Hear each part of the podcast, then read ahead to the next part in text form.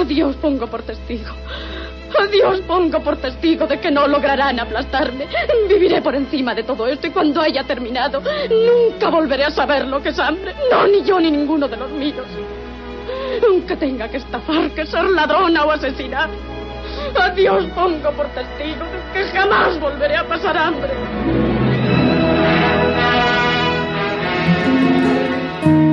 Se usa poco la palabra rogar,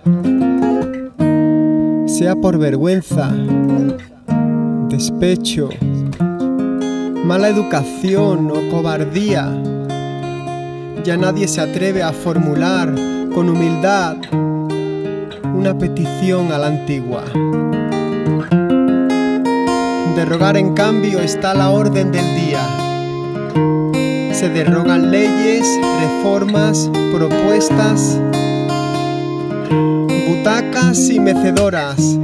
La señora que tenga algo que derrogar puede hacerlo esta mañana en su propio egocentrismo. En el Congreso también se derroga, aunque sea en el Senado donde se hacen derrogar, que es muy andaluz.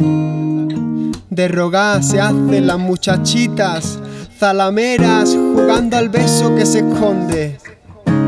Derrogar se hacen las religiones monoteístas que se adueñan de la verdad absoluta, como si ésta existiera también algunos tarados que por un me gusta ruegan a base de etiquetas un clic que les devuelva algo de la dignidad que perdieron al nacer.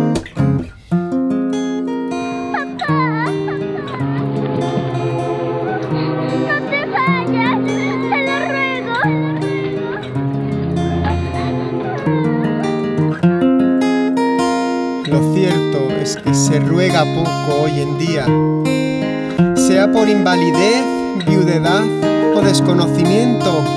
Se alaba más al despropósito de la gallardía que a un buen revuelto de ruegos al ajillo.